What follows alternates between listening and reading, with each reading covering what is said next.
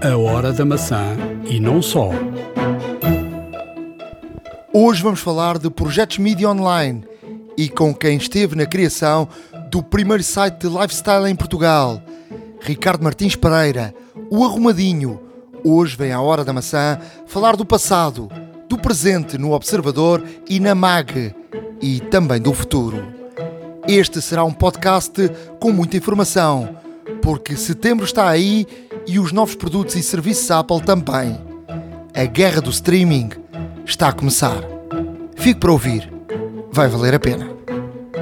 iServices. Reparar é cuidar. Estamos presentes de norte a sul do país. Reparamos o seu equipamento em 30 minutos. A hora da maçã e não só. Bem-vindos ao podcast 87. Está confirmada a keynote da Apple para dia 10 de setembro. Será dia de apresentação de novos iPhones e novos serviços Apple e provavelmente novos uh, Apple Watch. Uh, resta saber se haverá depois em outubro uma outra keynote para apresentar novos Macs e novos uh, iPads. esta, esta keynote terá aqui um ponto uh, principal, a questão da Apple uh, TV, do serviço de, de, streaming da Apple, que, que terá aqui grande atenção. Um, nesta altura, uh, estas grandes empresas mundiais de, de tecnologia já colocaram ao, ao nosso serviço. Um, tecnologia para, para casa, a, televisão, tecnologia para andar no bolso, o telemóvel, tecnologia para andar connosco o, o iPad, os tablets, o, uh, os computadores, uh, tecnologia para andar no pulso, os relógios. Uh, haverá ainda um caminho para, para percorrer em relação ao carro, porque ainda haverá um, um espaço para ser percorrido e eu acho que isso terá também acompanhará também uh, o carro com, com a, uh, a, condução autónoma fará com que haverá mais tempo para, para a pessoa uh, poder usufruir do carro sem, sem estar com atenção à estrada e poder ter ali um, um outro espaço que, que a tecnologia poderá ganhar ali o seu, o seu campo. Uh, mas olhando para, para este campo, que são uh, campos muito importantes, estão está-se a atingir o, o ponto uh, limite que, que, que, já é difícil inovar cada vez mais. E a partir de agora uh, na, minha, na minha visão aquilo que vai acontecer é uh, a venda de serviços. Vai 2020 ser um ano de, de, venda de serviços de expansão em grande um, a Huawei vai, vai, se posicionar em grande nesse, nesse capítulo da venda de serviços. A Apple já está muito uh, nesse, nesse capítulo. Na apresentação que fez em, em, em, em junho, um, mostrou-se uh, firmemente que, que, a venda de serviços é, é agora uh, mais que nunca um, um ponto essencial, um, essencial na Apple. Um, em relação ao streaming, todos ficaram uh, alertas com a, com a, questão da, da Disney. Ehm, obviamente que a Netflix tem aqui uma posição fortíssima no mercado, a HBO também, a Amazon uh, está agarrada ao Amazon Prime e, e por aí. Um, ehm, muitos dos clientes têm o serviço grátis e não têm que pagar, não têm que ser players a pagar uh, tem o serviço agregado ao, ao serviço do, do premium do, das entregas e da compra de, de produtos. Uh, mas a Disney vai, vai lançar o seu serviço nos Estados Unidos em novembro.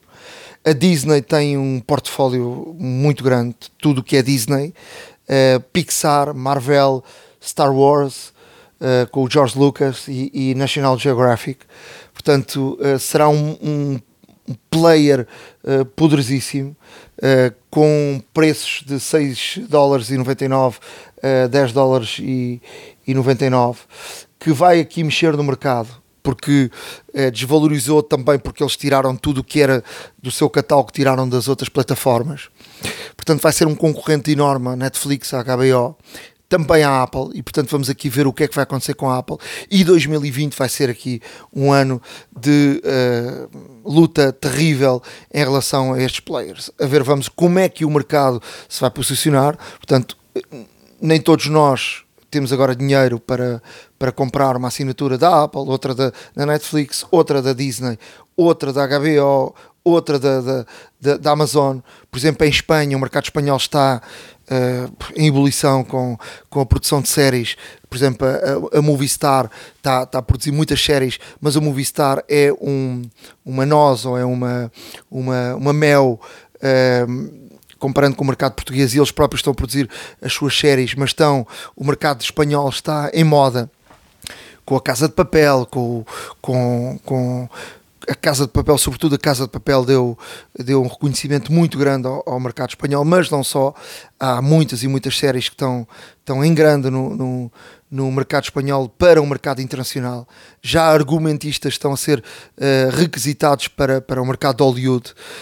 Um, por exemplo, a Antena 3, que foi quem produziu uh, a Casa de Papel e que, para quem não sabe, a Casa de Papel foi a Antena 3 que produziu, uh, passou na televisão normal, na Antena 3 em Espanha e não teve um reconhecimento estrondoso na televisão, só passa a ter um, um reconhecimento mundial quando passa na, na, na, na, na Netflix e a Netflix, com esse reconhecimento mundial, encomendou logo a Antena 3 mais capítulos e a Antena 3 não estava preparada para, para ter estúdios de forma a, a produzir mais conteúdos.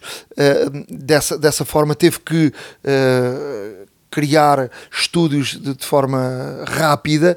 Nesta altura, tem, tem estúdios já enormes uh, de, de produção. Os espanhóis estão, nesta altura, com produção de mais de 20 séries de, de, de grandíssima de grandíssima qualidade e, portanto, um, rapidamente também o mercado português vai estar obrigado a, a, a, ter produção própria e estas plataformas terem produção própria de 30% eh, nacional, uh, o, que é, o que é muito bom para, para, para o mercado nacional. Uh, a Espanha já tem, a França já tem. Um, o, que, o que vai abrir também aqui uh, uma, uma porta enorme uh, a quem produz no, no próprio país, uh, porque vai ter aqui também apoios e vai ter aqui também uma porta aberta uh, destas plataformas para, para a produção nacional. E portanto temos aqui um ano de 2020 de, de muito boa, bom feeling. E eu falo disto com, com conhecimento de causa, porque um, ehm, já estou no mercado de, de conteúdos há algum tempo, fui, fui eu e as pessoas que trabalham comigo já fomos os produzimos para a Netflix, para a Amazon, os primeiros produtos em, em, em Portugal. Uh, vendemos muito uh, produtos da SIC uh, para o mercado internacional desde 2008.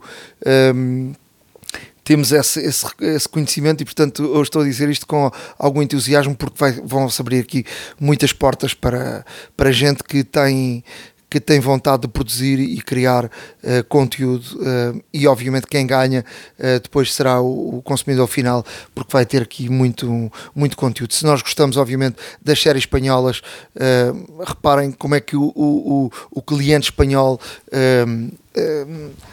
a sorte que tem um cliente espanhol ter conteúdo próprio de altíssima, altíssima qualidade. E depois reparem o, o, o artista, o, o ator espanhol, uh, o, o, os câmaras espanhóis, uh, o mercado espanhol de cinematográfico, uh, os argumentistas, toda a gente, e portanto há aqui um há aqui um grande mercado que se vai que se está a abrir e portanto um grande mercado para 2020 e eu tenho aqui um, um grande feeling. Mas pronto eu queria partilhar esta, esta isto com, com, com, com toda a gente. Um, ehm, dizer que o Ricardo não está aqui fisicamente comigo. O Ricardo um, ehm, eh, está um, ehm, de férias mas uh, à distância uh, vai também entrar aqui neste, neste capítulo. Mais à frente vou ter aqui uma, uma entrevista uh, com Ricardo Martins Pereira, que, que, hoje é da MEG, de, do Observador, foi o criador da, da NIT, a primeira revista de, de lifestyle digital em, em, Portugal, que foi um grande sucesso. Vai aqui dar-nos uma, uma entrevista muito boa para, para podermos aqui conversar um bocadinho sobre, sobre esta área da área digital e como pois é bem, ele olhou é mesmo verdade. para o mercado eh, digital de uma altura em que muita gente se olhava férias, para, para o papel. Uh, mais à frente, disso, para já entra em campo o, de deixar Ricardo aqui para também um contributo partilhar connosco uh, as notícias, notícias, do dia. se bem que ultimamente o éter anda muito calmo, aqui uma certa ansiedade um, e, e, até mesmo um certo silêncio para ver o que é que, o que, é que a Apple realmente vai fazer. Um, e de facto, os nossos, os nossos uh, ouvintes e leitores uh, merecem saber tudo mais. Uh, como dizia bem, voltaremos para, para falar sobre a Keynote, mas até lá.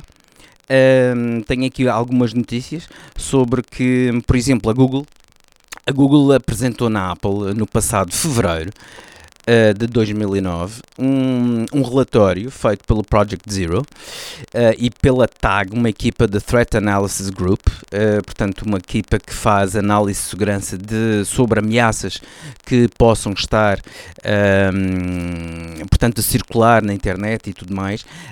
e de facto, a Google entregou um, um relatório com certos sites maliciosos nos quais um, os quais eram aparentemente muito inofensivos e de informação e tudo mais. O que acontece é que esses sites efetivamente faziam recolha de informação.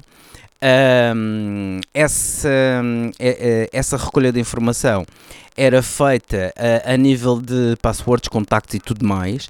Um, e a Google uh, realmente descobria esta, esta situação, até mesmo porque havia exploits, ou seja, havia códigos que exploravam as vulnerabilidades uh, dos sistemas operativos, incluindo o iOS, uh, e como tal a Google apressou-se a entregar este relatório à Apple, no qual a Apple também muito rapidamente fez um update de segurança, na altura o 12.4.1, uh, para que realmente removesse todas estas uh, ameaças e que, e que não fossem efetivamente uh, algo, de, algo de maior para os seus utilizadores. como tal, um, aqui vemos mais uma vez a Apple a reagir quase de imediato a uma a realmente a, a problemas e, e, e, realmente algumas deficiências entre aspas que, que possam haver no seu código para completa e total segurança dos seus utilizadores. Um, o, infelizmente, uh, este relatório não, não divulga, ou pelo menos não é divulgado publicamente, os sites sobre os quais eram utilizados. Uh, sites esses que, de acordo também com a mesma equipa, dizem que a maioria já foram desativados. Encontram-se outros em atividade, mas que de facto já não representam uh, nenhum tipo de ameaça, uma vez que as empresas, tanto a Google com o seu Android e a Apple com o iOS, apressaram-se realmente a fazer aqui os updates necessários para que um, fossem mitigadas todas estas, todas estas ameaças e como tal, uh, aparentemente Uh, e esperemos que definitivamente os utilizadores estejam de facto em segurança com tudo mais. Um, outra, outra, hum, outra notícia tem a ver efetivamente com o próprio convite que foi feito aos, aos jornalistas um, para se reunirem todos no Steve Jobs Theater, no Apple, no Apple Park. Um, e, e, este convite de facto é bastante mais gráfico que o, que o anterior. Uh, mostra um símbolo da Apple composto com camadas, com várias cores. Um, e, e de alguma forma tridimensional. Aqui, obviamente, que uh, especula-se, como sempre, sempre que existem estes convites uh, de forma gráfica, uh, especula-se sempre o que é que ainda está aí por vir. Nomeadamente, há quem diga que as cores são uma alusão às novas cores do novo iPhone XR, portanto, o, o XR2, que será o sucessor do XR, saído do ano passado, como sabemos. Um, há quem diga que, por exemplo, o facto de ser tridimensional tem a ver com as experiências de AR e VR e todos os desenvolvimentos que a Apple tem feito com o ARKit e tudo mais um, neste campo. Portanto, a Apple está a trabalhar, como sabemos, e já foi aqui várias vezes dito, uh, muito afincadamente na, na realidade aumentada, na, em realidade virtual e tudo mais. Um, e este próprio logo uh, parece, neste caso, transpirar alguma informação nesse sentido, se é verdade ou não, não sabemos, mas o facto é que os analistas uh, e realmente pessoas que estão habituadas a analisar uh, e a dissecar este, estes convites não tem falhado por muito e, e, como tal poderá ser aqui uh, novidades, pelo menos a nível das cores. Uh, Parece-me ser muito plausível as novas cores do XR, do XR2, perdão. o facto de ser tridimensional também poderá ser uh, interessante. E, e, o, e, o, e o próprio lema do, do, do convite, by innovation only, um, costuma-se dizer by invitation only, mas by innovation only, significa que a Apple um, tem aqui coisas novas ou novíssimas para mostrar. Uh, obviamente que se espera muita coisa, uh, é, é esperado neste caso a apresentação de novas máquinas, novos iPads, novos iPhones, uh, possivelmente um Apple Watch, como também já foi referido. Um, mas lá está, só dia 10 de setembro é que iremos saber uh, concretamente esta situação. Uma outra notícia uh, que não deixa de ser interessante, porque a Apple, uh, salvo é das primeiras vezes, ou, ou pela primeira vez que, que, está a trabalhar numa situação deste género, é que foi descoberto uh, no, no iOS 13 Beta uma menção a um dispositivo de localização Bluetooth. Ou seja, a maioria de nós eh, já conhece o Tile, que no fundo é um dispositivo achatado que funciona por Bluetooth. Um, que de facto permite a localização de, de, veículos, permite a localização de objetos, permite, inclusive é fino, é fino o suficiente para caber, por exemplo, uh, na roupa, no, no, vestuário de uma criança, uh, porque há quem o faça nos festivais ou, ou, assim em grandes concentrações de pessoas, até mesmo para haver aqui mais uma, mais uma camada extra de segurança uh, no que toca às crianças. E de facto a Apple está ativamente a trabalhar numa situação destas. Até agora nunca se ouviu falar desta situação. Uh, não deixa de ser uma novidade intrigante e que, a ver, vamos o que é que, o que, é que vem por aí, porque se de facto é verdade, uh, isto poderá ter outras repercussões a nível dos próprios, dos próprios equipamentos, uh, dos, próprios, uh, das próprios, dos próprios acessórios que a, que a Apple faz, e portanto isto não deixa de ser também eventualmente interessante. Um, aqui outra, outra situação que queria deixar presente é que de facto o que nós vemos é que, um, é que a Apple está também muito ativamente uh, a lançar os betas cá para fora. Uh, foi lançado agora uh, também o, o, o que se espera ser o beta final do Catalina, já muito próximo da, da eventual data de, de lançamento um, e que de facto uh, já está bastante estável, segundo os reviews têm feito, bastante estável, portanto, com, com a maior parte das aplicações a funcionar perfeitamente um, e, como tal, esperamos uh, em breve ver já a situação. Há aqui um ênfase muito importante com a situação do sidecar, que neste caso é o que vai possibilitar utilizar um, um iPad com o, a funcionar como segundo ecrã uh, de, um, de um MacBook ou um iMac, uh, o que não deixa de ser uh, também uma, uma situação interessante. esta, esta, esta característica já é possível através de, através de software uh, que é comprado e através de dispositivos que são dongles no fundo que se colocam no, nos equipamentos para funcionarem desta forma, mas uh, com a Apple a integrar no próprio sistema operativo não deverá ser uh, de facto uma, uma situação mal feita, antes pelo contrário, uh, porque faz todo o sentido ter um iPad, uh, principalmente com, com os ecrãs dos iPads uh, aumentarem e aumentarem gradualmente nestes últimos anos. Já temos aqui iPads com, com, com ecrãs muito, muito confortáveis para funcionar como segundo ecrã um, e, e, de uma máquina propriamente dita, e como tal, não deixa de ser interessante esta, esta tomada de posição. Apple. iServices. Reparar é cuidar. Estamos presentes de norte a sul do país. Reparamos o seu equipamento em 30 minutos. A hora da maçã e não só. Estamos no Observador, já aqui viemos eh, na hora da maçã falar com o diretor, ainda estávamos no bairro Alto, agora Casa Nova. Estamos com o Ricardo Martins Pereira, eh, conhecido também por Arrumadinho uh, falar de tecnologia. O Ricardo está no Observador não há muito tempo, não é? Uh, foi uma pessoa que, que teve uma visão de, de sair do. Foi jornalista, saiu do papel, criou o NIT, a primeira revista de, de lifestyle digital. E vamos falar um bocadinho sobre isso, sobre a tua visão, achares que a tecnologia de facto estava ali e podia estar à mão dos mídia e tiveste essa visão, não se pode dizer talvez seja abusivo dizer que primeiro que os outros, mas tivesse essa visão uhum. e tivesse êxito nessa, nessa tua visão. É? Eu diria que este é um processo que começa um bocadinho antes, ou seja, uh, em 2000 e 2008, mais ou menos, na altura eu era diretor adjunto do 24 Horas, que era o único jornal do país que não tinha site, uh, ou seja, nós estávamos exclusivamente no papel e de facto eu sentia já nessa altura, em 2008, em que as redes sociais, o Facebook começou a entrar em Portugal nessa altura, uh, ainda não havia Instagram, o YouTube não tinha grande expressão ainda, uh, mas eu senti que uh, era fundamental haver um espaço em que digital, de acesso gratuito para toda a gente, em que nós pudéssemos dizer aquilo que, que pensamos e que gostamos.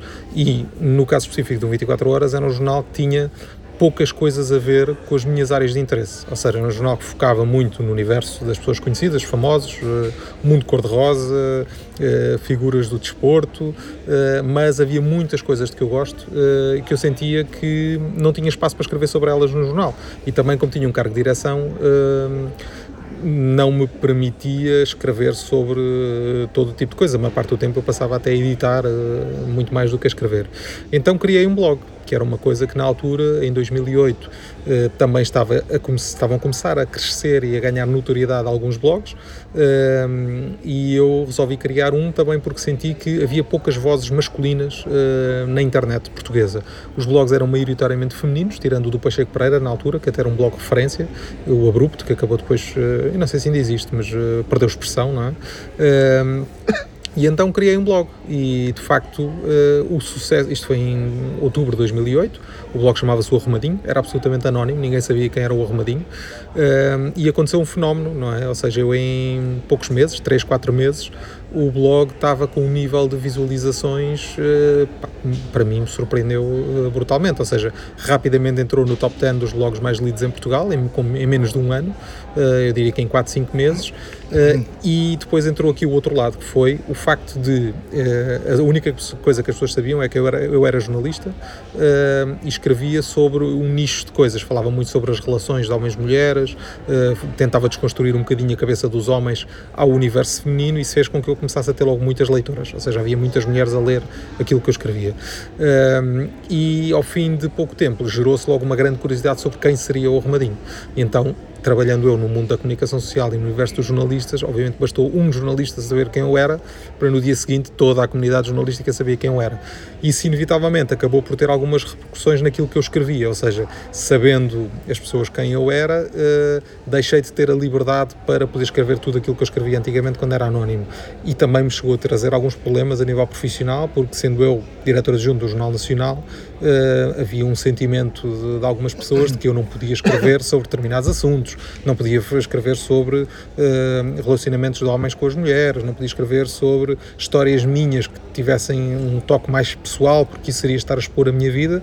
Uh, e eu, na altura, achei que se era para ter mais problemas do que prazer a escrever em digital, eu preferia não ter um blog, se era para isso não valia a pena. Então, durante alguns meses, eu suspendi o blog, uh, deixei, deixei, o blog offline, mas uh, achei que fui, fui pensando durante aquilo, ou seja, faz sentido, eu criei o meu próprio órgão de comunicação social, porque aquilo, uh, sendo eu jornalista como era na altura, tendo uma plataforma com muita audiência uh, e podendo eu escrever sobre aquilo que queria, não tinha nenhum tipo de intuitos comerciais na altura, até porque sendo jornalista tinha muitas limitações, não podia fazer conteúdos patrocinados, a única o único, no fundo, dinheiro que eu ganhava com o blog era a publicidade estática que entrava no blog, tal como entra numa televisão ou num jornal é? ou numa rádio.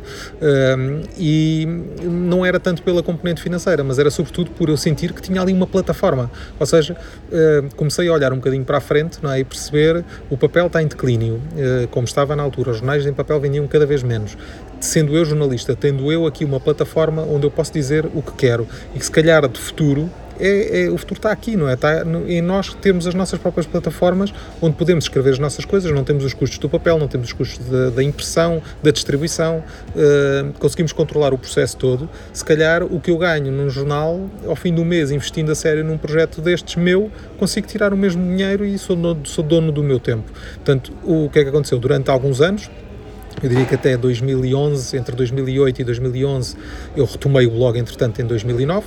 Uh, na altura, fiz o processo inverso, que foi assinei o blog, ou seja, passou a ser o Arrumadinho, uh, assumidamente o blog de Ricardo Martins Pereira. Portanto, estava lá o meu nome, estava lá a minha cara no header, toda a gente sabia quem eu era, toda a gente sabia o meu nome, o que é que eu fazia, portanto, não havia nenhuma dúvida em relação a isso.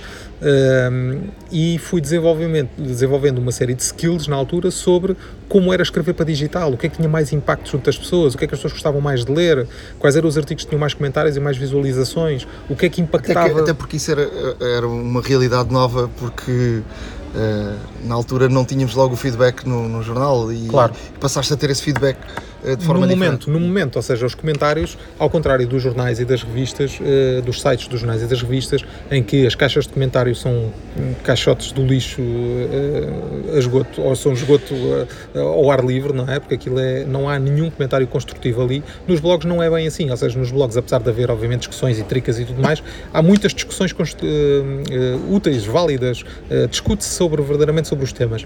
E eu achava isso muito interessante, não é? E eu tinha, sei lá, eu recordo-me de um, se for ao meu blog, ainda estará lá, uh, um post que eu fiz uma vez sobre greve dos professores, para aqui, aliás, eu fiz dois logo seguida, um e depois logo o outro, entre os dois tinha mais de 600 comentários, não é? E estes comentários eram, muitos deles, discussões sobre pessoas que davam o seu ponto de vista sobre o que eu estava a dizer. A maior parte discordava, muitos concordavam, e eu discutia com as pessoas que discordavam e tentava mostrar o meu ponto de vista sobre porque é que tinha uh, defendia determinadas coisas, as pessoas davam o ponto de vista delas. Portanto, havia ali de facto uma construção uh, ou uma discussão construtiva e muito útil sobre aquele tema. Uh, e muitas vezes dessas discussões eu uh, mudei de ideias em relação às coisas que tinha escrito, percebi que havia coisas que eu estava a dizer que não estavam bem feitas, não é? mas sobretudo foi um processo de aprendizagem muito grande para mim, o blog, não só a nível de perceber o que é que tem impacto junto das pessoas, como também perceber o tipo de registro que eu tenho que ter quando estou a escrever, porque escrever para um jornal não é a mesma coisa que escrever num blog. E uh, eu percebi que de facto o registro de um blog consegue ser uh, mais próximo das pessoas, vai mais ao encontro daquilo que as pessoas querem quando estão uh, a consumir um produto digital. Porque quando as pessoas estão, quando as pessoas compram um jornal ou quando as pessoas se sentam em frente à televisão para ver um telejornal, as pessoas estão predispostas a consumir aquele conteúdo, as pessoas sentam-se para consumir aquele conteúdo. Eu sento-me num café, abro um jornal, eu já sei que vou estar ali 10, 15, 20 minutos, meia hora, uma hora a consumir aquele produto. Quando eu estou uh, ou sou impactado por um conteúdo digital, eu não sei qual é que é a vida das pessoas. As pessoas podem ter dois minutos para consumir um conteúdo, porque podem ir no meio de, podem ir em pé no autocarro e estão com o telemóvel na mão e, e eu vou ter aquele tempo só para as impactar. As pessoas podem estar no, no, local de trabalho e ter eh, três folhas de Excel abertas, mais o e-mail e mais não sei o quê, mas abriram ali uma janela e começaram a ler um artigo meu, não é? Portanto, as pessoas estão em tempos diferentes. Portanto, eu tenho que usar uma linguagem diferente para captar a atenção das pessoas e eu fui percebendo um bocadinho isso. Portanto, todo este processo do blog foi um processo de uh, uh, em que eu fui adquirindo conhecimento, não é? Conhecimento sobretudo sobre o comportamento dos leitores, como é que os leitores uh, podiam ser impactados de forma mais eficiente. Uh, o que aconteceu? Na altura, em 2011, eu, eu era editor executivo do I, saí do I para a Sábado, fui desafiado pelo Miguel Pinheiro, hoje diretor do Observador, uh, na altura diretor da Sábado, para criar um produto lifestyle dentro da Sábado. Era uma área muito interessante, havia a Time Out em papel na altura, que era uma revista uh, consolidada, sim, não é? Tinha sucesso. tinha sucesso, e mesmo a nível nacional e internacional, e a Sábado achou que aquele tipo de conteúdos faria sentido para, para a Sábado e desenvolvermos aquilo num produto autónomo. O Miguel deu-me liberdade para eu criar um produto que eu quisesse, não é? Dentro da área do lifestyle, e eu criei um suplemento que ainda hoje existe, hoje chama-se GPS, na altura chamava-se Tentações, e, e, que foi um produto que também teve um sucesso uh, imediato e conseguiu ali uh, alavancar um bocadinho as vendas e sustentar um bocadinho a queda do, do papel, e eu acho que o produto resultou e funcionava bem. Portanto, eu ali durante dois anos, entre 2011 e 2013, fui desenvolvendo uh, esse produto lifestyle. O que é que aconteceu? Eu senti uma grande frustração porque a maior parte dos nossos conteúdos eram conteúdos que viviam na sábado em papel, nem sequer estavam na sábado online. Uh, sei lá, dou um exemplo, fazíamos uma crítica de um restaurante. Uma crítica de um restaurante é válida hoje quando o restaurante abre, mas também é válida daqui a seis meses, ou daqui a oito meses, ou nove meses. O que é que nós estamos a fazer? Nós estamos a pagar a um crítico para escrever uma crítica de um restaurante que vivia durante cinco ou seis dias em banca e que depois era arquivada no nosso arquivo em papel. E muitas vezes nós queremos uh, procurar esse restaurante uh, e pá, como é que se chama aquele restaurante Claro. que a Sábado falava e, e no momento certo não encontramos? Não encontrávamos, porque as pessoas não andam com a revista a semana toda na, na carteira, não é? As pessoas deixam a revista em casa, Acontecia-me isso muitas vezes. Pronto, e é, é exatamente isso. Eu senti que isso era muito frustrante para mim enquanto produtor do conteúdo e sentia que isso também podia ser eh, para os leitores, exatamente aquilo que estás a dizer, ou seja, para os próprios leitores, eles não andam sempre com a revista. Portanto, eu até podia escrever muito bem, escrever uma crítica ótima, mas as pessoas depois não se lembravam como é que o restaurante se chamava, porque não andam com a revista ou perdiam a revista. Pá, e o- o- as pessoas não andam sempre com a revista, mas as pessoas andam sempre com o telemóvel. Não é? Portanto, este tipo de conteúdos tinham que nascer e viver no telemóvel das pessoas. Não é? E comecei então a criar e a estruturar um projeto de lifestyle que, no fundo, aproveitando também uma lacuna que a Time Out, que no fundo que era o, grande player de, de lifestyle em Portugal, eh, que não explorava, que era o, o digital. Não é? A Time Out tinha um produto em papel muito forte, mas tinha um site que não era atualizado há dois anos, eh, não investiam no digital e eu achei que havia de facto ali uma grande oportunidade de mercado. Não havia ninguém, tirando alguns blogs que faziam uma, uma ou outra coisa de lifestyle, não havia ninguém que investisse a sério numa plataforma de lifestyle. E comecei a criar internamente, ainda dentro do grupo Cofina, na altura, eh, um projeto que eu acreditava que pudesse vir a ser o grande projeto digital de lifestyle em Portugal. Eh, na altura seria no fundo uma transformação da Tentações barra GPS da Sábado nesse produto. Uh, estruturei o projeto todo, montei o projeto todo ainda na altura com o Miguel Pinheiro na, na Sábado. Uh, o, quando lhe apresentei uma primeira proposta do que iria ser o projeto, Miguel adorou o projeto, disse pá, vamos embora, isso é muito bom, tudo mais. E uh, eu na altura fui pai e tirei a licença de paternidade e fiquei os 5 meses em casa uh, com o meu filho que nasceu. E então aproveitei esse período para uh, criar o projeto todo de raiz, não é? E fazer uma coisa toda estruturada, toda bem feita, com tudo definido como é que ia ser o projeto. E quando volto da minha licença, em final de 2013, dezembro de 2013, o Miguel tinha acabado de sair da, da sábado, uh, tinha entrado uma direção nova e eu senti-me na obrigação de apresentar o projeto que tinha estruturado à nova direção. Apresentei e aquilo que senti, que é aquilo que acontece muitas vezes em grandes grupos, não é? Que é o projeto não era, não foi visto como uma prioridade, não foi sequer visto como um, com grande interesse, foi uma coisa, ah, ok, é giro, logo se vê, uh, depois para o ano falamos disso, uh, em breve falamos disso, pá, eu senti aquilo uh, quase, levei aquilo quase a peito, não é? ou seja, é uma coisa, isto, eu tive imenso trabalho a estruturar isto, é uma coisa em que eu acredito mesmo, ah, é evidente a lacuna que existe no mercado em relação a estes conteúdos, é evidente que estes são conteúdos que as pessoas gostam e, e que querem consumir, porque é que um grupo como a Cofina, com meios, com dinheiro, não investe na criação de um projeto destes de digital. Ou seja, estamos a falar, estamos a defender. Não, vamos continuar a fazer coisas em papel. Isto em 2013. Quando em 2013 as pessoas me diziam o digital é o futuro, apetecia-me bater às pessoas, não é? Em 2013 o digital não era o futuro, era mais do que o presente, não é? Portanto, o digital é o futuro é uma frase que não faz sentido nenhum, não é? O digital é o presente na, na nossa vida há muitos anos, não é? E já o era em 2013. Aliás, desde 2011 já havia o iPad, desde 2007 um iPhone. Claro, eu tenho, eu tenho iPad desde, eu estava, lembro, estava no i, portanto, em 2010 eu já tinha iPad, não é? Portanto, é uma coisa, o digital é, era já na altura mais do que o presente. Um, e então fiz aquilo que muitas vezes a gente vê nos filmes, não é? Que foi, pá, ok, se é assim, eu, eu despeço-me. Não, se não, se não querem, se não acreditam no meu projeto, eu acredito muito nele, eu vou ao mercado à procura de um investidor, pá, e vou eu criar o projeto. E assim foi.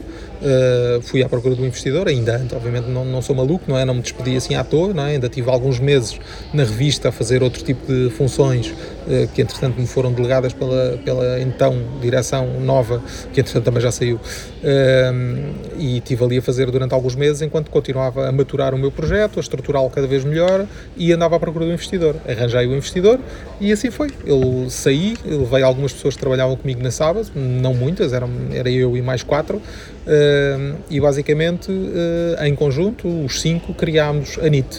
Uh, portanto, a NIT nasce em 2014, um bocadinho resultado desta minha saída da sábado e deste projeto que eu fui maturando ao longo do, dos meses, enquanto ainda estava na, na Cofina e criei o projeto, uma vez mais, para a Cofina, sendo que a Cofina não o quis, portanto eu acabei por lançá-lo fora da e tu, Cofina. E tu viste que a área digital foi. as pessoas aderiram automaticamente esse tipo de, de, sim, de, sim. Produto. O- Lifestyle seja, é, um- é algo que as pessoas eh, queriam muito. É porque era uma necessidade, ou seja, eu, sou, eu, eu acho que o digital não se vende só por ser digital, o digital vende-se se, ehm, se for ao encontro de uma lacuna que existe no mercado. Essa lacuna não tem que ser massificada, não tem que ser uma coisa que interessa a milhões de pessoas. Pode ser uma coisa de nicho, não é? Nós podemos criar um projeto sobre venda de flores online, não é? E não estamos a falar para um mercado de milhões, estamos a falar para um mercado de milhares, mas se calhar esse, esse projeto, que se calhar precisa de duas pessoas para funcionar, é o suficiente para essas duas pessoas ganharem muito mais do que ganhavam nos seus locais de trabalho eh, a fazer um trabalho que se calhar não eram felizes, não é? Portanto, nós devemos pensar o digital a todos os níveis, não é? A nível mais pequeno, pode ser um projeto unipessoal, não é? E eu muitas vezes pensei nisso. Se calhar faz sentido eu investir só no meu blog e fazer disto o projeto e fazer só conteúdos em que eu acredito, que eu quero, que é um projeto que funciona, tem retorno financeiro, eh, mas não, quis fazer uma coisa maior, não é? Quis investir em criar um órgão de comunicação social, como eu acredito que ele deve ser, eh, com base nas minhas ideias, não é? E, e, e assim foi, de facto, e a NIT teve um sucesso eh, quase instantâneo, não é? Portanto, aquilo, nós conseguimos crescer eh, de forma orgânica, sem nenhum investimento, nós tínhamos zero de orçamento de marketing, não é? Quando arrancámos, e durante muito- os dois, três primeiros anos não houve nenhum orçamento de marketing, o nosso único marketing era os conteúdos que nós produzíamos. E em termos de em termos de recordações, qual é assim a, a tua melhor recordação de, de gratidão de, do online de- desse, desse projeto? Em termos de, do digital, Ou seja, eu tenho, tenho aqui vários, eh, há vários níveis de gratidão. Um, eu diria que o primeiro é obviamente ao investidor que acreditou no projeto, não é? Ou seja, esse é que foi eh, quando tu chegas com uma folha ou com um, um, molho de 10 folhas eh, escritas e apresentas isto a alguém, ou seja, um projeto que vive em 10 folhas e essa pessoa diz, ok, eh, acredito nisto, vamos embora, quanto é que precisas? Eh, isto para mim é um nível de gratidão muito grande, ou seja, e, e aqui tenho, tenho muito a agradecer e ficarei sempre eternamente grato, não é o Álvaro Torre, que foi a pessoa que acreditou no projeto desde o, desde o dia 1, eh, e, e isso para mim foi porque era uma coisa que nunca me tinha acontecido, não é? Ou seja, chegar ao pé de uma pessoa, eh, apresentar-lhe as minhas ideias e ela confiar e acreditar nisto, não é? E de facto, aquilo que eu lhe disse foi: eu em dois, três anos vou construir a maior plataforma digital de lifestyle em Portugal. Isto aconteceu, ou seja, eh, independentemente de tudo, eu cumpri com aquilo que me comprometi a fazer, não é? E, e de facto entreguei-lhe, e quando eu saí da NIT, eh, deixei-lhe o maior projeto de lifestyle digital em Portugal, não é? Portanto, não há, eh, não há nenhuma dúvida em relação a isto. Obviamente, não é o resultado de um trabalho unicamente meu, é o resultado de um trabalho de uma equipa que depois foi crescendo com o tempo, não é? E com o input e o contributo de todas essas pessoas. Muitas voltaram, trabalham outra vez comigo agora no, no projeto da MAG, mas. É, eu diria que é esse primeiro nível de gratidão e um segundo nível de gratidão é de facto aos leitores, não é? Ou seja, são eles que fazem o sucesso dos projetos, não é? São eles que consomem os nossos conteúdos Uh, e o segredo no fundo aqui foi olhar para a vida das pessoas, que é isso que eu acho que muitas vezes as pessoas me perguntam, o que é um digital strategist no fundo, e o digital strategist é uma pessoa que analisa a vida das pessoas e anda à procura do que é que lhes faz falta, não é? Eu acho que é um bocado isso, é nós encontrarmos como é que nós podemos melhorar a vida das pessoas, seja em, em questões maiores ou em coisas mais pequenas, não é? Uh, e- mas procurar o que é que faz falta, o que é que ninguém está a fazer ainda que nós podemos fazer. Eu acho que é esse muito o segredo de nós termos uh, projetos digi- em digital de sucesso, não é? Porque se nós vamos fazer algo que já existe, mas tentar melhorar ou tentar fazer qualquer coisa de melhor, nós até podemos ter sucesso, mas Ponto 1, um, corremos o risco de estarmos só a querer copiar alguém, não é? ou estar só a querer fazer eh, algo eh, que não é muito original ou que não é muito criativo, não- e isso é uma coisa que eu não gosto particularmente. Não é? Eu gosto de procurar uma lacuna no mercado, algo que ninguém está a fazer e tentar fazer diferente, tentar fazer não só melhor, mas diferente. E eu acho que é esse, de facto, um- o, o segredo de pensar em digital. depois mudas-te,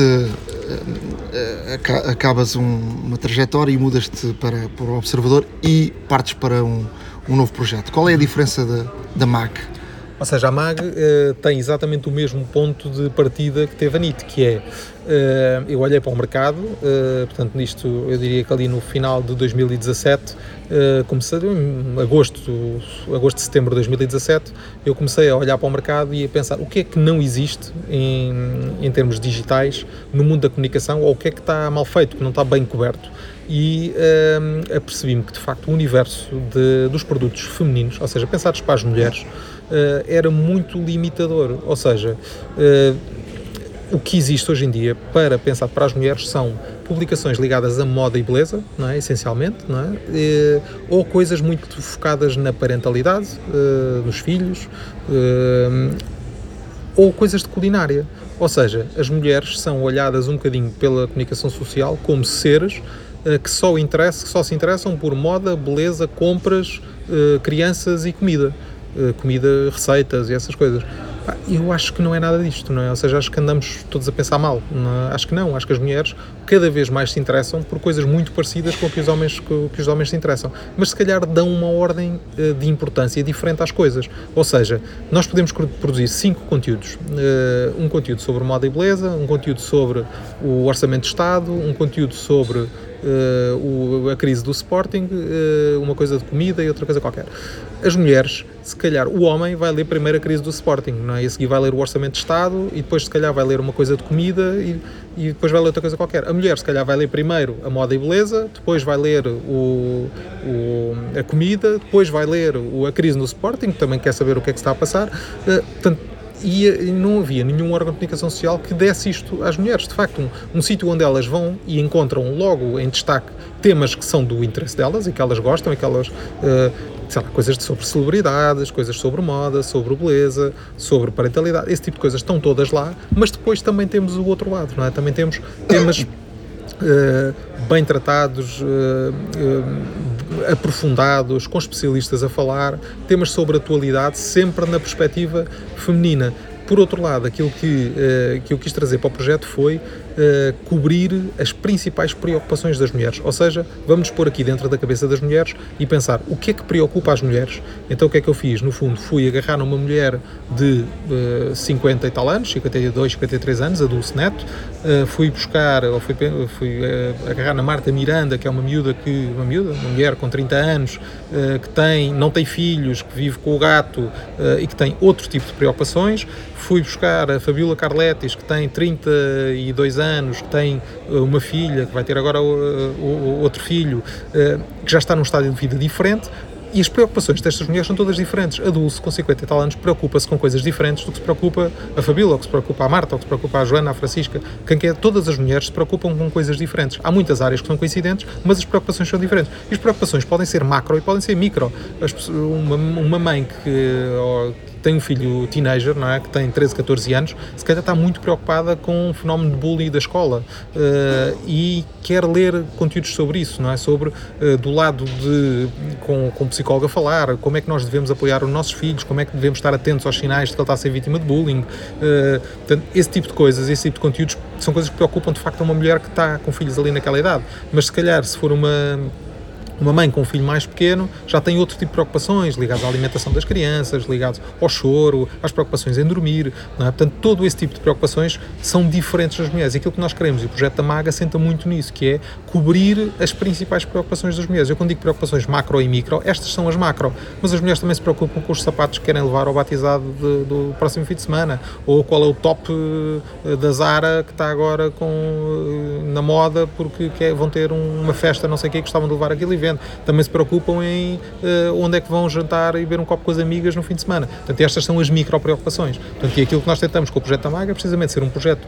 para o universo feminino, muito abrangente e muito ehm, e que vai tocar em, muito, em muitas teclas, é? em muitas áreas de interesse diferentes das mulheres e de facto uh, isso aconteceu, ou seja, nós lançámos o projeto em fevereiro de 2018, o primeiro ano foi um ano tal como tinha sido, por exemplo, quando eu lancei a NIT, um ano de experimentação, não é?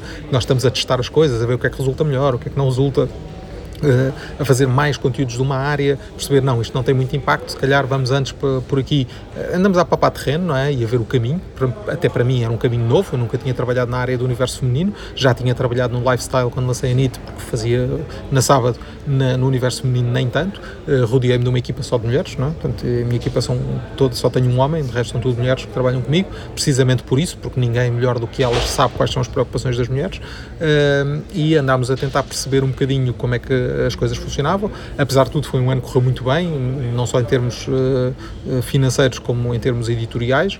Uh, 2019 tem sido o ano de estabilização do projeto, ou seja, uh, já estamos com, neste momento com o dobro das visualizações que tivemos o ano passado, portanto está a ser um ano em que o projeto está a cimentar e eu diria que 2020 vai ser o ano em que o projeto vai descolar é? e vai de facto uh, atingir e vai para outros patamares em termos de números, em termos de audiência, sendo que nós em 2019 já, já somos líderes de segmento, não é? a revista feminina mais lida em Portugal com quase o dobro das visualizações da segunda classificada, não é? portanto já estamos destacadíssimos na liderança, mas ainda assim o nosso objetivo é continuar a crescer e, e, e chegarmos a outros patamares. É uma coisa que demora tempo, isto é uma coisa que também em digital uh, as pessoas, como o digital funciona ao, ao, minuto, as pessoas acham que o sucesso também se consegue ao minuto, não é assim, ou seja, as marcas demoram tempo uh, para que as pessoas se lembrem. Quando, eu lembro quando eu lancei a NIT, não é? nos primeiros meses nós ligávamos para onde quer que fosse, nós dizíamos que era da NIT, da, onde? Da NIT, na NIT não sei o que é, e o que é isso, e não sei o quê. E nós com, e podíamos ter 2 milhões de visualizações e a sensação que eu tinha é que ninguém nos conhecia. E isto demora tempo, ou seja, as marcas até se consolidarem demoram tempo, não é? Uma coisa é o nosso entre os jornalistas toda a gente sabia o que era NIT, não é? mas eu não trabalho para os jornalistas, não, nem quer saber.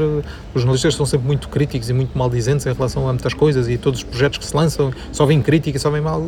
Eu ligo muito pouco à opinião dos jornalistas, penso muito nos leitores, uh, no interesse dos leitores, naquilo que os leitores querem, tentar dar-lhes no fundo aquilo ou, ou, cumprir com essas necessidades que eles têm. Uh, e olho muito para os números e para a estatística precisamente por causa disso, não é? para tentar perceber exatamente onde é que nós conseguimos chegar, mas também para a qualidade do conteúdo, ou seja, para mim, e é uma coisa que eu batalho muito e que não quero que aconteça na MAG ou, ou que aconteça o menos possível, que é não haver fake news, não haver clickbait, não é? Portanto, esse tipo de coisas eu sou completamente contra, não, não títulos chique espertos em que uh, dão a entender que é uma coisa, depois a pessoa abre o artigo e é outra, pá, não, não fazer isso, combater um bocado isso. E muitas vezes isso leva a que os números também não sejam tão bons, ou seja, já sei que se fizer um artigo a dizer uh, começa uma dieta do limão e perca 6 kg numa semana, eu vou ter um milhão de visualizações com esse artigo. Agora, é verdade, as pessoas perdem de facto com a dieta do limão 6 kg. Se calhar há um estudo feito por uma universidade da Birmânia que diz isso, não é? Mas tem credibilidade, de facto facto as coisas são assim, se nós vamos falar com três ou quatro especialistas, o que é que vai acontecer? Eles vão estragar a história, vão dizer que não é nada daquilo,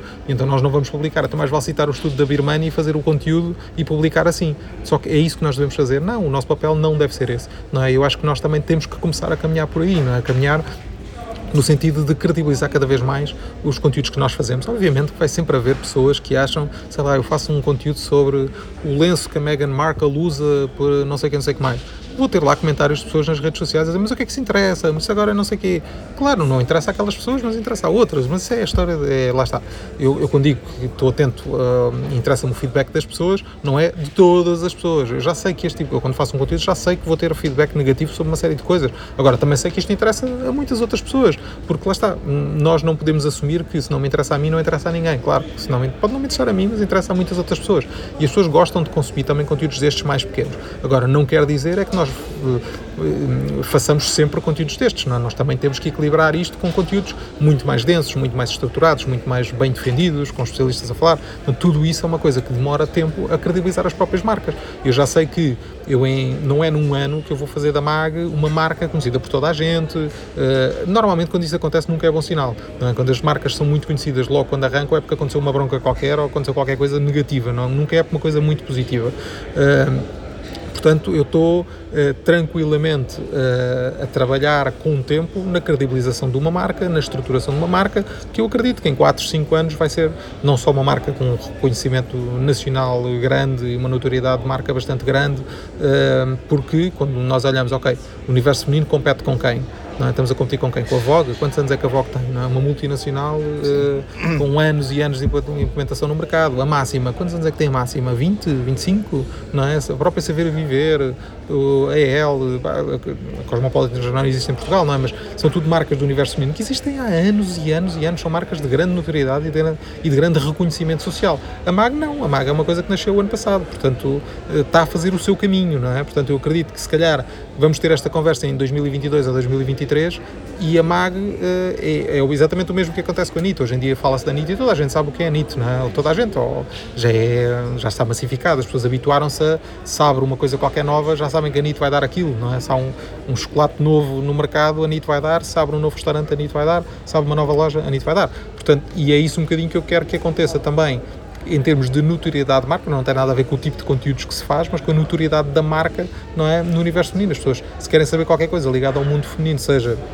uma coisa de moda, seja uma coisa de filhos, seja uma coisa de receitas, seja o que for, a MAG dá resposta a isso. Em termos de, de uh, outros projetos, uh, li também que uh, tens um projeto também com a área da publicidade, uma coisa inovadora. Uhum. Sabe-se que as marcas cada vez mais olham, têm uma fatia de publicidade para a área do digital e tu aproveitaste esse, esse facto de, das marcas terem no bolo uma, uma fatia para a área do digital e uh, criaste uh, uma empresa uh, de uma agência, uma agência uhum. de publicidade para, para, essa, para essa área. Fala-me lá um bocadinho sobre isso, porque isso é, é, algo que não existia, não é? Claro. Ou seja, aqui uh, o que é que acontece? Ou seja, de uma análise ao mercado comercial, não é? E os projetos digitais, obviamente, vivem de publicidade e nós temos que estar atentos para uh, onde é que está o dinheiro e, e, canalizar o máximo de investimento para os nossos projetos, uh, porque o bolo não estica, não é? Há um bolo, há várias fatias e nós temos uma fatia, e se a nossa fatia puder ser maior, melhor, porque temos mais retorno financeiro, conseguimos investir mais nos projetos. e o que é que estava a acontecer? Esse bolo que até se calhar há 5 anos, 10 anos era dividida entre a televisão, a rádio e os jornais e as revistas, não é? Uh, aos poucos tem começado a aparecer uma fatia para o digital, não é? Portanto foi... E cada vez maior, não é? Pronto, cada vez maior. Se em 2013, 2014 era uma fatia ainda bastante pequena, 10% do mercado mais ou menos, neste momento já é uma fatia bastante grande, não é? é uma fatia que vai seguramente, eu, eu diria que excluindo aqui as televisões, se, se deixarmos entre jornais, revistas e, e digital, o digital já vai para os 70%, não é? Portanto já tem mais investimento comercial do que o próprio papel. Uh, agora, o que é que aconteceu? Nos últimos dois anos, sobretudo, dentro da fatia do digital, essa própria fatia foi dividida em dois. Ou seja, os influenciadores digitais foram comer uma fatia do bolo que estava uh, ligado ao digital. Portanto, publicações como a Mago, ou o Observador, ou a Anitta, ou quer que seja, que até agora dominavam um bocadinho o investimento comercial em digital, passam a ter aqui um concorrente muito sério, que são os influenciadores digitais. Ou seja, muitas marcas já começam a ter, se calhar têm um orçamento de marketing de uh, eh, 100 mil euros num ano, e, nesses 100 mil euros já vão pôr 30, 30 mil para influenciadores digitais. Portanto, se nós íamos buscar uh, o dinheiro aos 100 mil, neste momento já só vamos aos 70. Portanto, os influenciadores digitais estão a buscar estes 30. O que, é que, o que é que eu pensei aqui? Não foi que nós, enquanto uh, produtores de conteúdos digitais, não podemos aliar-nos desta discussão, porque se eles hoje têm 30%, se calhar daqui a uh, um ano ou dois têm 50%, não é? E nós não nos podemos contentar com os outros 50%. Portanto, qual é a forma de nós conseguimos combater isto é irmos também buscar qualquer coisa dessa fatia dos influenciadores digitais. De que forma? Oferecendo aos influenciadores digitais aquilo que eles não têm e que nós não temos. Ou seja, o que é que os meios de comunicação social têm que os influenciadores digitais não têm, muitas vezes. Credibilidade, não é? Ou seja, nem todos os influenciadores digitais têm credibilidade sobre todos os temas. Muitas vezes, sei lá, estamos a falar de um artigo mais científico, não é? Estamos a falar de uma influenciadora digital ligada ao lifestyle, se calhar não tem muita credibilidade para falar sobre, cientificamente, sobre o universo da nutrição, não é? Não é uma influenciadora da área da nutrição, mas é uma marca de nutrição que quer investir nela.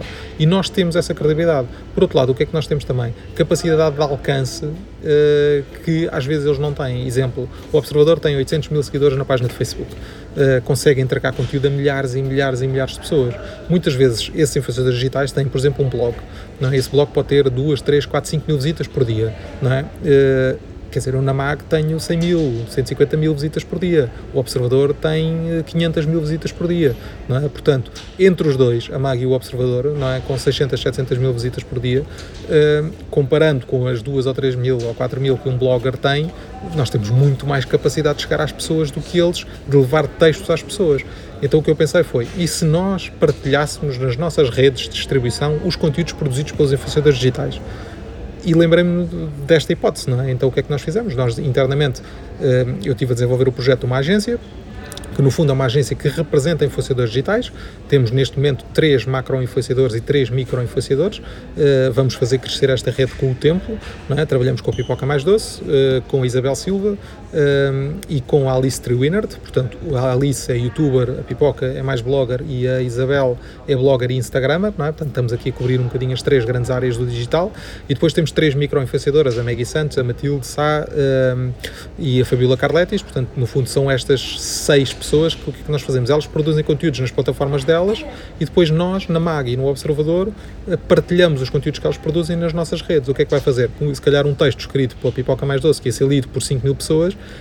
partilhado nas redes do Observador, partilhado nas redes da MAG, aparecendo na homepage da MAG, aparecendo na homepage do Observador, se calhar em vez de 5 mil vai ter 50 mil pessoas a ler. É? E o que é que isto vai fazer para ela também? Que se calhar ela pode até fazer um conteúdo para uma marca uh, e em vez de dizer à marca isto vai, ter vai ser lido por 5 mil pessoas, vai dizer isto vai ser lido por 50 mil pessoas.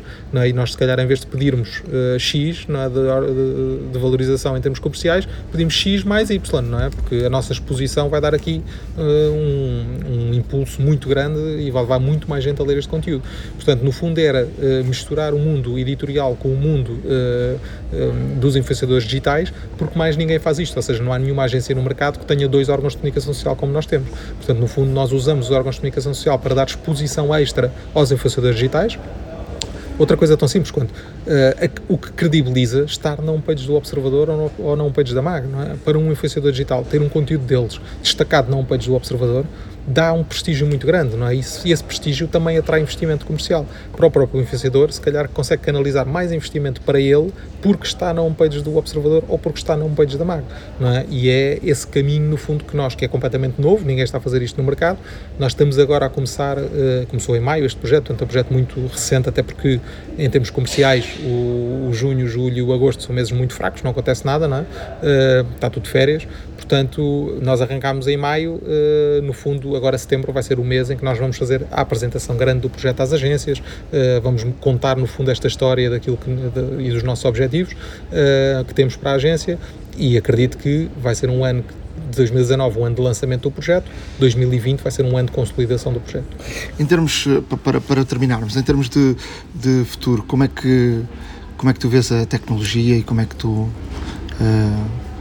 posicionas em termos de, de tecnologia e o que é que a tecnologia nos pode dar eu acho que nós estamos, nós estamos ainda um, um, passo atrás da tecnologia, mas já conseguimos antecipar uh, a tecnologia do futuro, não é?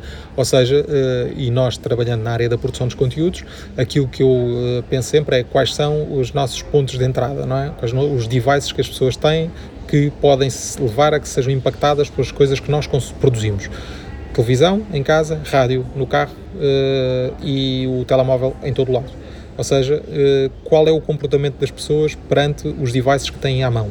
Uh, aquilo em que eu acredito é que daqui a muito pouco tempo uh, o comportamento do utilizador vai ser nós chegamos a casa, ligamos a televisão e em vez de nos aparecer a SIC ou a RTP ou a TVI por default, que foi onde nós tínhamos aquilo uh, na última vez que ligámos a televisão, vai-nos aparecer, tal como nos aparece no telefone, aplicações. Vão-nos aparecer várias aplicações espalhadas no ecrã, nós vamos escolher qual é a aplicação que vamos querer, uh, vamos escolher dentro dessa aplicação qual é o conteúdo que queremos consumir, porque pá, eu não tenho que estar, não, se eu vou jantar às 8h20 e eu quero ver o Jornal da Noite, não é? Eu não tenho que estar a andar para trás, não é? Eu só tenho que escolher a aplicação, dentro da aplicação da SIC, uh, escolher o Jornal da Noite, carregar e aquilo começa em streaming, não é? Portanto, que é um bocadinho o comportamento que já tenho, que tenho com a Netflix ou com a HBO uh, e que vou ter e que vou querer ter com os canais generalistas. O que é que vai acontecer aqui? Eu acho que os canais generalistas vão competir também com produtores de conteúdos independentes, ou seja, porque é que eu, MAG, eh, ou eu, Observador, ou outro player qualquer, não há de ter uma aplicação também na televisão das pessoas onde ponho os meus próprios conteúdos, não é? Portanto, eu acho que há aqui um universo que se abre eh, de oportunidades de nós, produtores de conteúdos pequenos, podermos criar uma marca, uma aplicação de conteúdos que pode estar na televisão das pessoas, e quando eu digo na televisão, pode ser na televisão, pode ser no telemóvel, ou, em caso, no caso aqui dos podcasts, pode ser na rádio, ou seja, é uma coisa que me irrita profundamente, que é eu chego ao carro, ligo a rádio e está a acabar uma coisa que eu não... que eu queria ouvir e não consigo ouvir, eu não tenho forma de ouvir aquilo, não é? Eu acho que na rádio vai ser exatamente a mesma coisa, cada vez mais os carros vão ter painéis táteis digitais, nós ligamos, escolhemos a aplicação da Rádio Observador ou da Rádio Comercial ou quer que seja, escolho o Homem que Mordeu o Cão e ouço o Homem que Mordeu o Cão à hora que eu quiser, não é? Portanto, é, uh, quero ouvir as notícias, ouço as notícias, quero ouvir o, uh, coisas tão simples que, sei lá, começo jogo, quero ouvir o jogo do Benfica, não é? Chego, já, já começou há 15 minutos, eu nem sequer, eu sou daqueles que nunca quer saber o resultado, não é? Pá, já começou há 15 minutos, eu não é pá, não quero. Chego, chego o jogo, faço o streaming e começo a ouvir do princípio, pronto, como faço em casa com a televisão, ando o jogo para trás, não é? Mas aí é escolher a aplicação, escolho o jogo. Portanto, eu acho que isto é o futuro, é, aquilo, é a forma como eu vejo o futuro da produção dos conteúdos. E nós temos, obviamente, de nos habituar a, a, essa realidade não é? E, e, começar a pensar de que forma podemos criar conteúdos para uh, essas necessidades que as pessoas vão ter. Portanto, isso é uma necessidade que as pessoas ainda não têm, mas nós também criamos essas necessidades das pessoas. É muito esse o papel do digital. O Steve Jobs era craque nisso, não é? era? Em criar necessidades nas pessoas que as pessoas não têm. Quando ele criou o iPad, quem é que, qual era a necessidade que nós tínhamos de ter um iPad? Ninguém tinha uma necessidade de ter, ninguém pensava, epá, isto agora dava-me jeito, era ter aqui um telemóvel com 10 vezes o tamanho do que eu tenho. As pessoas não pensavam nisto. Ele criou uma necessidade nas pessoas em ter um tablet, não é? E eu acho que um bocado o, o, a nossa função enquanto digital é não só criar essas necessidades, como antecipar aquilo que vão ser essas necessidades das pessoas e estar preparados para quando elas acontecerem, temos capacidade de entregar os conteúdos assim. Ricardo, muito obrigado por nos receberes aqui no, no Observador. Nada, muito obrigado pelo convite, foi um prazer. A hora da maçã e não só. Há uma app para isso. No espaço de aplicações, tenho aqui uh, três aplicações que vou falar muito rapidamente. Uh, a primeira é o, é o One Second Video. Uh, é um vídeo diário, uma espécie de videolog. Um, quem se lembra do, dos, do, das séries e dos filmes de ficção científica, de realmente haver um um, um diário em vídeo em quais, as, em quais os, os personagens faziam neste caso e contavam o seu dia todo para, para na eventualidade de alguma coisa ser encontrados. Pronto. Uh, para quem quiser, isto funciona também para para criativos, funciona muito bem para youtubers também. Há muitos youtubers, uh, nomeadamente norte-americanos, a usar uh, esta aplicação. Uh, o que se denota cada vez mais é que esta própria aplicação.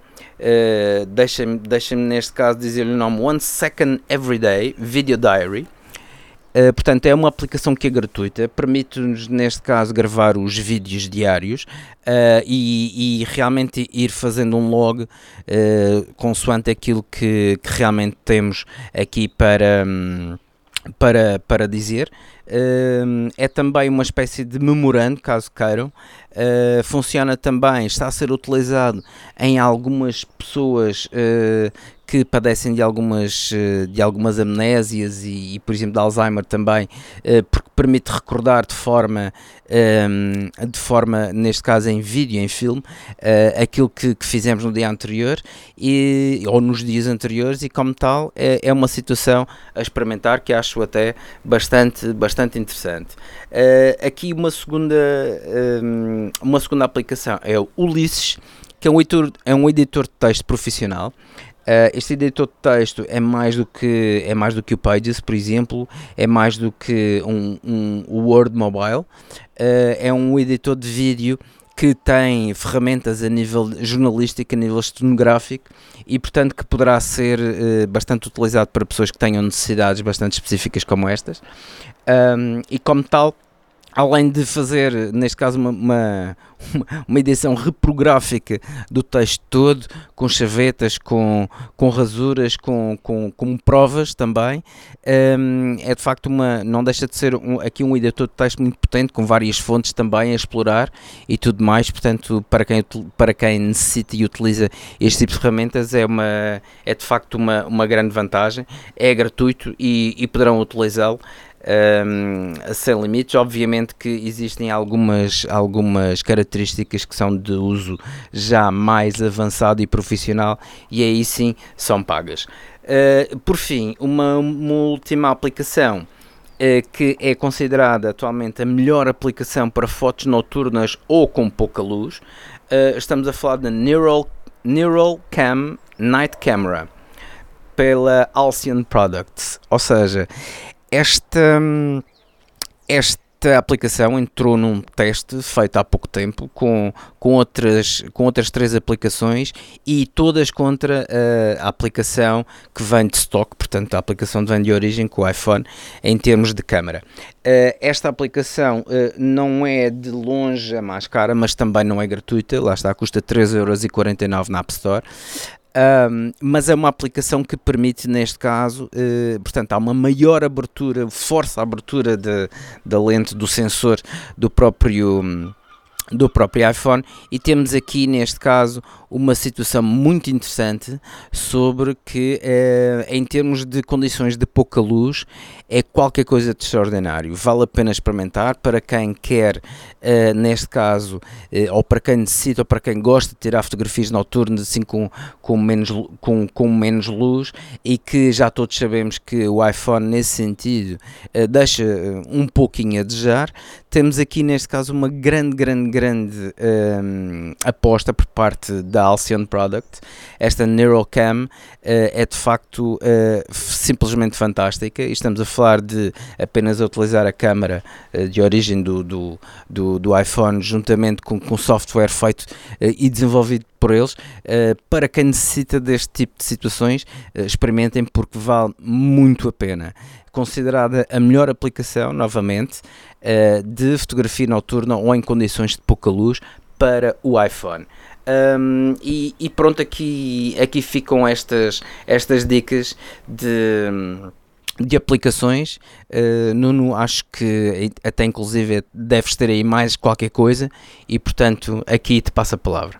Trago aqui uma aplicação uh, que me parece muito interessante e vem na, na sequência de já alguns uh, telemóveis, e nomeadamente o, o, telefone da Google, ter uh, uma, uma opção de, de fotografia noturna uh, excepcional um, e depois a Huawei ir atrás e através de software uh, ter uh, conseguido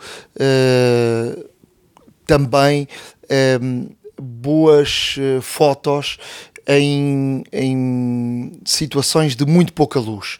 Uh, há uma aplicação que se chama Neural Cam, N-E-U-R-A-L-C-A-M, Neural Cam Night Camera, que é uma aplicação que que tem várias, vários reconhecimentos e várias, uh, várias indicações e, e vários, uh, como 9 to 5 Mac, como uh, Petapixel, uh, VentureBeat, são, são tudo sites reconhecidos que, que dão boas indicações sobre esta aplicação, que é uma aplicação que permite tirar fotos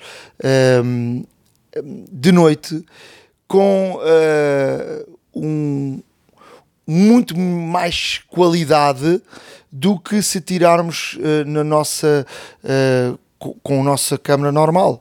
Portanto, aquilo que temos que fazer é, portanto, esta aplicação Uh, permite funcionar desde o iPhone 6 até ao XS, uh, XS Max. Uh, portanto, Uh, permite aqui uma panóplia enorme de, de telefones. Uh, o que tem que se fazer é abrir a aplicação e, portanto, e fotografar através da aplicação. E, uh, de facto, um, ela, através da aplicação, consegue ir buscar uh, pontos de luz uh, e melhorar muito uh, as condições de pouca luz onde uh, estamos a tirar a foto. Obviamente, se tirarmos no, no escuro, não há milagres, não é? Mas em situações de pouca luz, uh, a aplicação consegue. Uh, consegue situações uh, muito, muito boas de fotografia. Experimentem, porque uh, de facto é uma, uma excelente aplicação, é grátis e portanto uh, vale a pena. Vamos deixar o link no nosso, no nosso blog ahoradamaca.wordpress.com, mas a aplicação chama-se Neural Cam, N-E-U-R-A-L-C-A-M, Night Camera, portanto uh, procurem e, e experimentem esta aplicação porque é de facto muito boa iServices. Reparar é cuidar. Estamos presentes de norte a sul do país. Reparamos o seu equipamento em 30 minutos truques e dicas. No que toca a dicas, uh, hoje vamos ter aqui uma, uma situação uh, especial porque temos recebido dicas por parte dos nossos ouvintes e leitores um, diretamente no nosso blog como comentários e, e, vou deixar aqui duas, duas dicas por leitores que nos escreveram que não deixam de ser, escolhi estas duas até mesmo porque são interessantes. uh, e, tem, o, e tem realmente o seu valor. A primeira do Ricardo Santos de Lisboa. O Ricardo uh, teve um problema com o iMac, um iMac de 27, que um, é uma máquina que está uh, numa, numa localidade que é frequente haver falhas de corrente. Um, e o iMac, na verdade, já estava desligado há algum tempo em detrimento da utilização de um, de um portátil. Uh, certo dia o Ricardo chegou e ligou o iMac e o iMac não funcionava. Uh, após uh, realmente ver aqui algumas situações e algumas soluções na internet, encontrou uma solução que é aparentemente muito simples. Portanto, basta desligar o equipamento da tomada do computador, não da parede, portanto, o cabo de alimentação que temos entre o computador e a, e a tomada de parede, desligamos a parte do computador uh, durante 10 segundos, voltamos a ligar e depois pressionamos durante alguns segundos, entre 5 a 7 segundos, no botão Power. Isto costuma funcionar. Uh, o Ricardo até enviou-nos um, um vídeo uh, elucidativo desta situação e como resolver.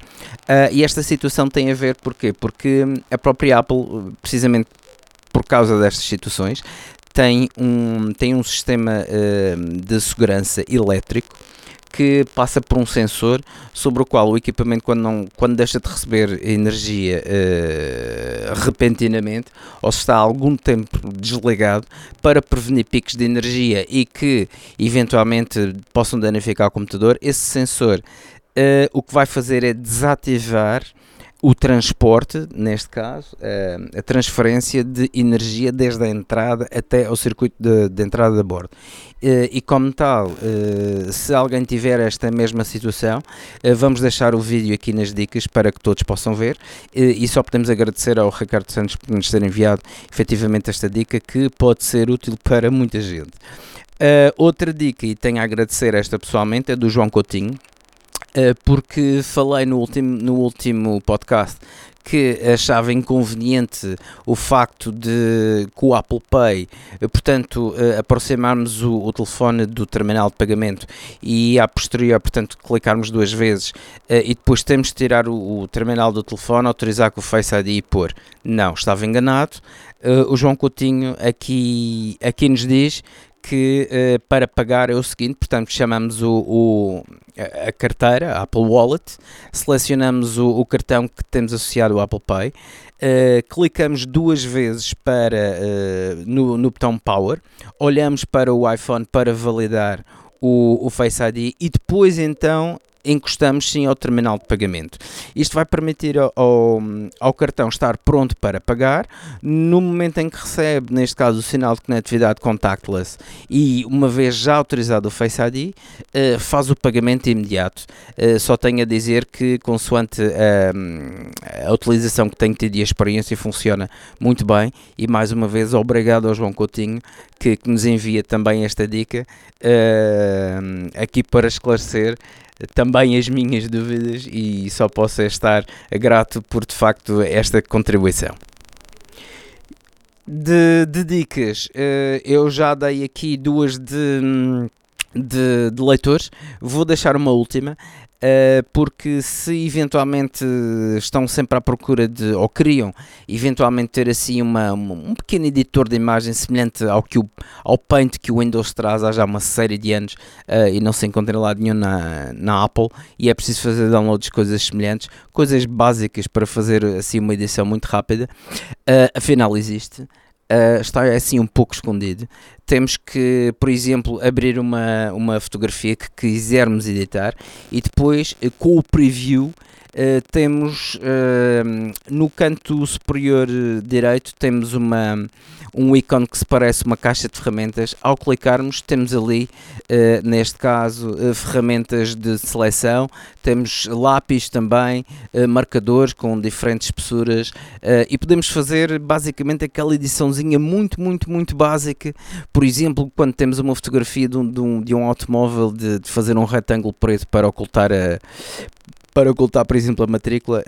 esta é uma solução muito boa uh, prática, rápida, uh, obviamente gratuita e já inclusive integrada no próprio sistema operativo. Portanto, não se esqueçam, abram, abram neste caso uma fotografia com o preview e depois basta clicar no ícone da, da caixinha de ferramentas e vão encontrar lá tudo aquilo que precisam para fazer, neste caso, uma edição muito simples. Bom, e por dicas fico eu por aqui.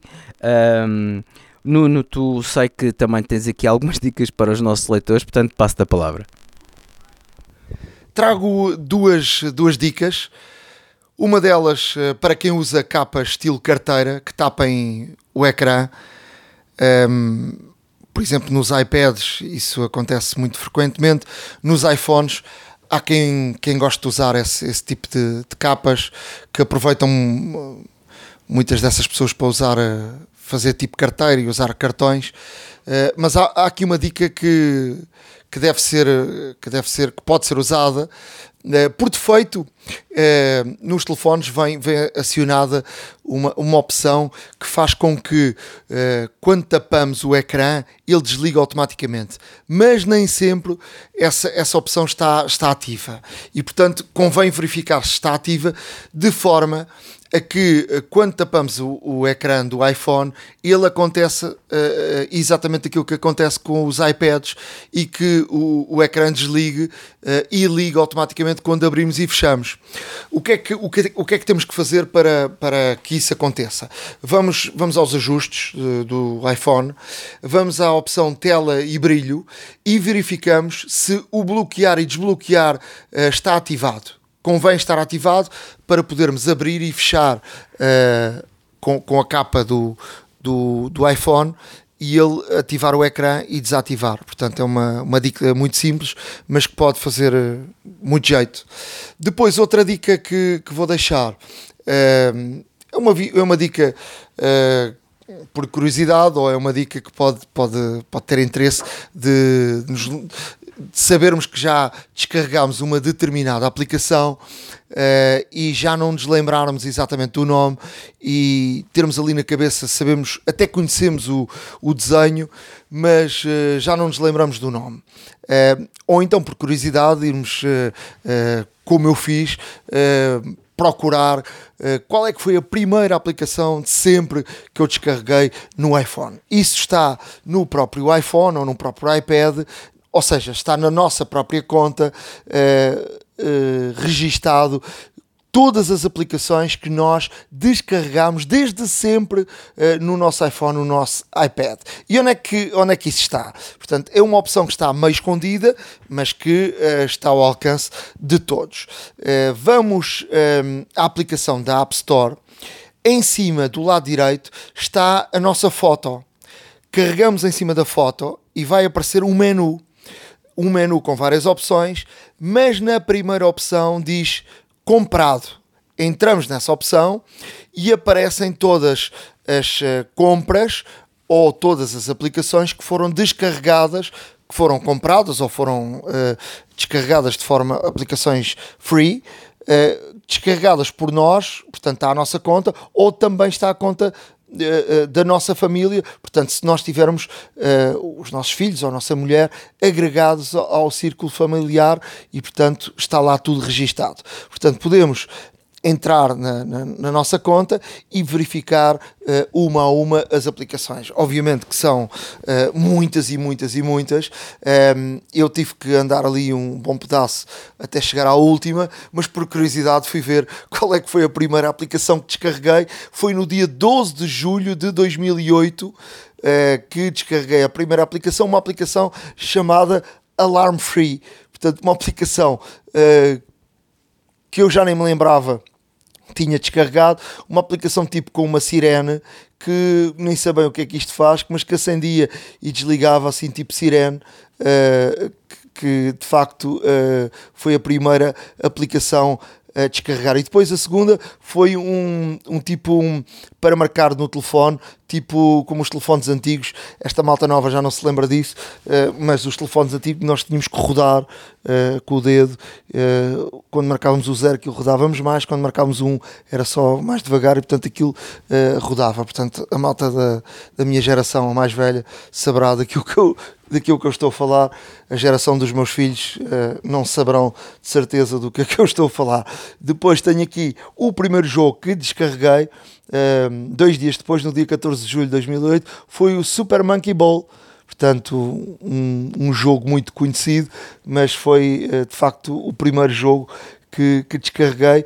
E, e, e portanto é, é, curioso olharmos para, para aquilo que fomos descarregando ao longo dos anos, mas se, se verificar, uh, andar só aqui um bocadinho, uh, logo nessa altura descarreguei um, iTunes Remote e, e, uma, uma aplicação que, que ainda hoje uso, que é o, o, Evernote. Curiosamente, logo em, em, em agosto, ou seja, um mês depois, descarreguei o Evernote e passado todos estes anos cá está uh, a aplicação a, a, funcionar, ou seja, 11 anos depois ainda tenho instalada no meu, no meu, nos meus aplicativos. Uh, portanto, é curioso, façam isso.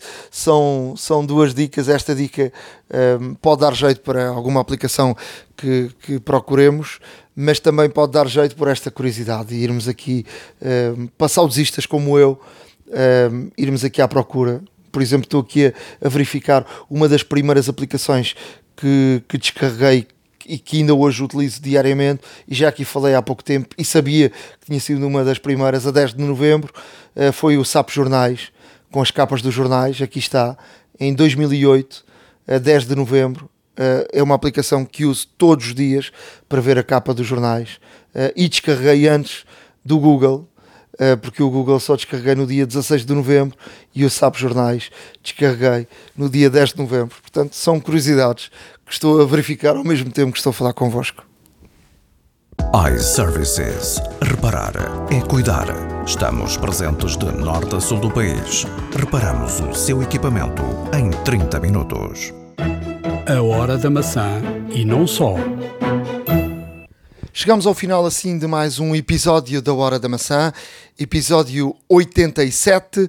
Ficou tudo dito por hoje. Estamos de regresso depois da keynote de dia 10, terça-feira. Será dia de apresentação de novos produtos e de novos serviços da Apple. Uh, voltaremos logo a seguir para fazermos o balanço daquilo que for uh, apresentado pela Apple e, portanto, estaremos uh, na próxima semana juntos para depois já das férias do Ricardo eh, para podermos juntos fazer esse, esse balanço daquilo que a Apple vai apresentar. Sem dúvida, voltamos depois da keynote dia 10 para trazer uh, aqui aos nossos ouvintes uh, todas as novidades que serão que serão anunciadas, uh, todas as curiosidades, todos os pormenores da, da própria keynote e fazemos obviamente com todo o gosto. Caso queiram, como os nossos ouvintes João Coutinho e o Ricardo Santos, realmente comunicar connosco e dar-nos também, ajudar-nos a, a, fazer este, este programa, não se esqueçam de, de realmente visitar o nosso blog Hora da Maçã, horadamaca.wordpress.com deixar os vossos comentários e sugestões, críticas, podem também contactar-nos por horadamaca.gmail.com uh, tentaremos responder sempre possível a todos os pedidos dos nossos, dos nossos ouvintes. Uh, não se esqueçam também de, obviamente uh, se caso possam passar pelo iTunes Store, dar-nos aqui algumas críticas uh, e dar-nos aqui também aqui um, alguns pontinhos para subirmos cada vez mais na, um, obviamente na, na, lista de categorias de podcast de tecnologia em português, uh, ao qual agradecemos, obviamente. Uh, e também aqui uma, uma palavra especial para quem vai de férias, para quem já as acabou. o seu telefone ficou danificado com areia, apanhou água, Parti um ecrã, ok, não há problema rigorosamente algum. Se estiver pelo sul do país, pode sempre visitar a iServices de Faro. Se estiver noutro sítio, basta procurar. Uh, a iServices é uma cadeia de lojas que está espalhada a nível nacional e também no Funchal, na Ilha da Madeira. Portanto, caso esteja de férias e realmente necessita alguma coisa, uh, algum serviço no seu dispositivo, no seu dispositivo, no seu, no seu smartphone, no seu tablet, etc. Portanto, dirija-se a uma loja iServices e já sabem que, pelo simples facto de serem ouvintes do podcast A Hora da Maçã e ao mencionarem esse facto, obviamente terão, neste caso, uma atenção no valor uh, a pagar sobre os serviços de reparações. Uh, da minha parte, agradeço a todos a vossa atenção. Um grande bem-ajam, boas férias para mim uh, e para todos vós, se for o caso também. E, e voltamos a ver depois da keynote, obviamente. Obrigado e um grande abraço a todos. Até à próxima. iServices. Reparar é cuidar. Estamos presentes de norte a sul do país. Reparamos o seu equipamento em 30 minutos. A hora da maçã e não só.